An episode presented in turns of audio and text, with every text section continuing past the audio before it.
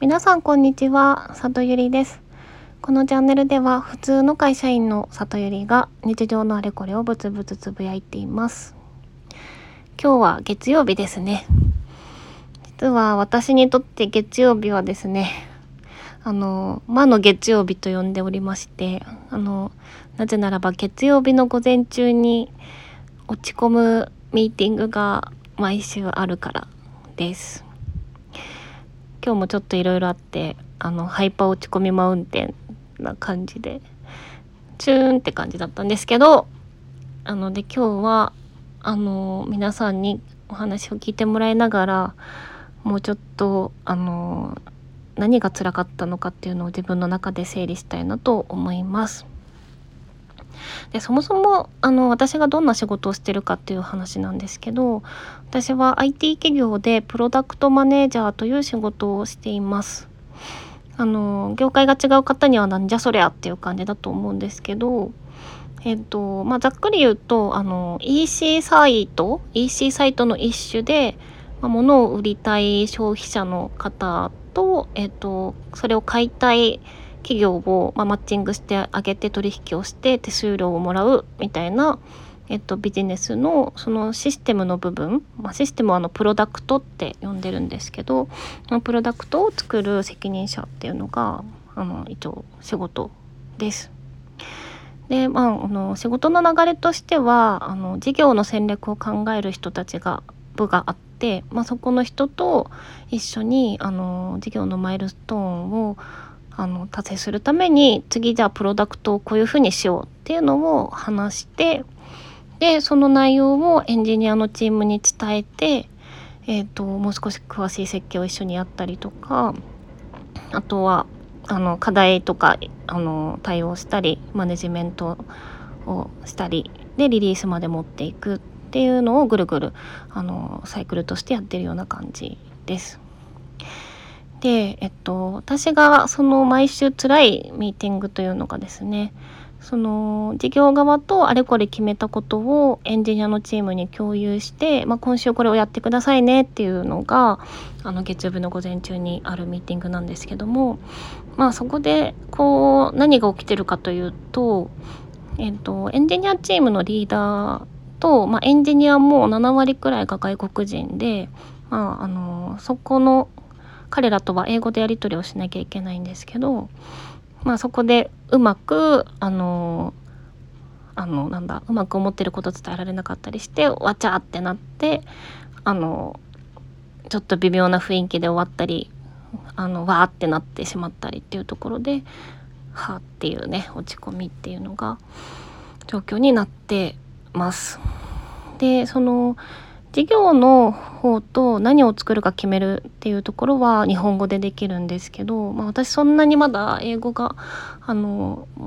留学経験とかはなくって勉強はしてきたものの、まあ、まだまだダメでっていうところがあって、まあ、苦労してる状況となってます。でまあ英語ができないからうまくいかなくて辛いってこうあの浅い思考になっちゃってたんですけどまあ、何が辛いのかっていうところをもうちょっと考えてみました。でまず1個がまああのまあちょっと浅いところそのままではあるんですけどやっぱりあのこちらが意図してる内容で伝わらなくってあのちょっと勘違いされてネガティブにあの伝わっちゃってまああのそれは俺たちの開発を全て止めろってこと言ってんのかみたいなわーってねあのリーダーのねアメリカ人がちょっとなんていうんですかね情熱的な タイプなので わちゃーって言い返されちゃってああそういうことを伝えたかったんじゃないんだよなっていうのがっていうシーンがあのちょっとしんどいっていうのが一つ。でもう一つはあの本当はこういったプロダクト開発の現場ってその事業の担当の人とエンジニアチームであのシームレスというかワンチームで一緒に次のあるべきを考えてあのじゃあこうしようって決めてくっていうのをやるのがまあ健全であり理想ってあの考えられてるんですけど一般的には。だけど、まあ、今の環境だと事業側は日本語開発側は英語でも言語で分断されちゃっていて私が私だけがもうハブっていう状況なので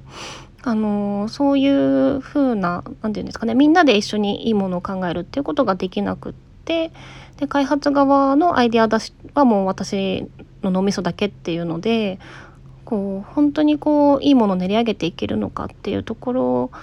があの理想と違うなっていうあのそこのギャップで私がきっとあのそうじゃないのになって思っちゃってるんだと思いました。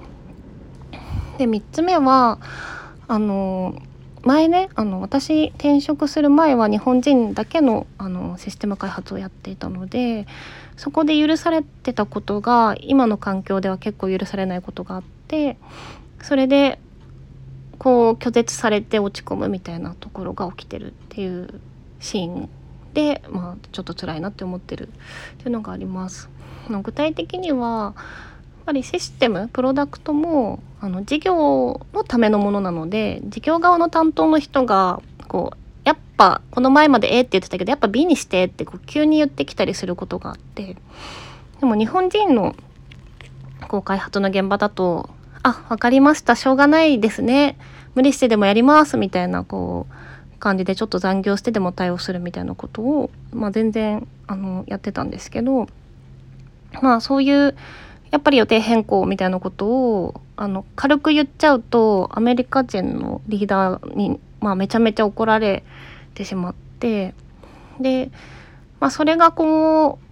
うすごいライトなやつだからいいじゃんって結構私が思ってる部分もあるんですけど多分そこが外国人の開発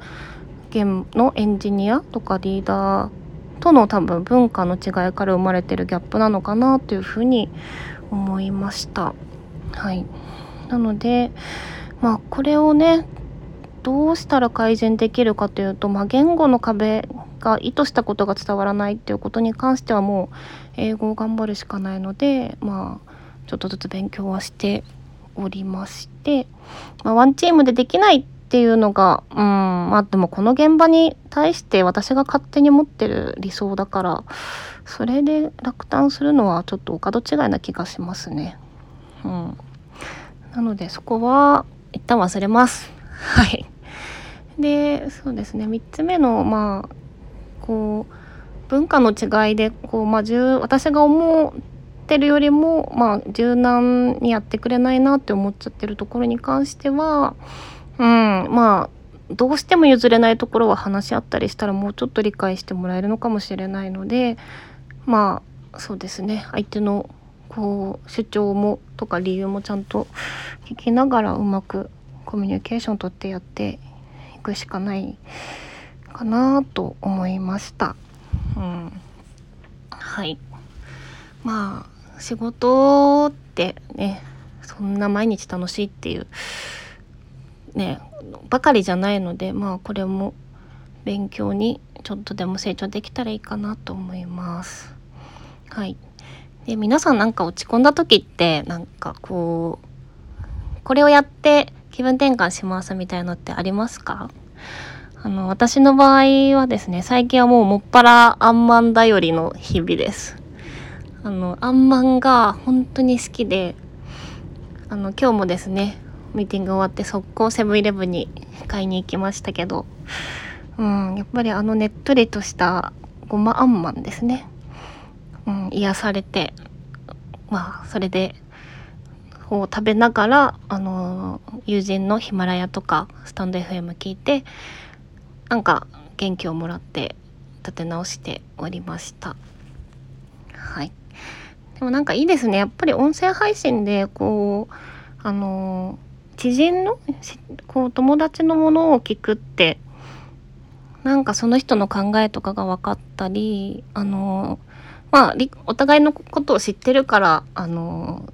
状況が分かってちょっとあの面白いなって思ったりとか、まあ、頑張ってる様子が伝わってきたら勇気ももらえるので、うん、なんか今後もちょっと辛いシーンがあったらあんまんと音声配信聞きながら頑張っていこうと思います。はいというわけで、えーと、今日も最後まで聞いていただきありがとうございました。もしよかったら画面の下のいいねボタンやコメントで反応してもらえたら嬉しいです。ではまた遊びに来てくださいね。バイバーイ。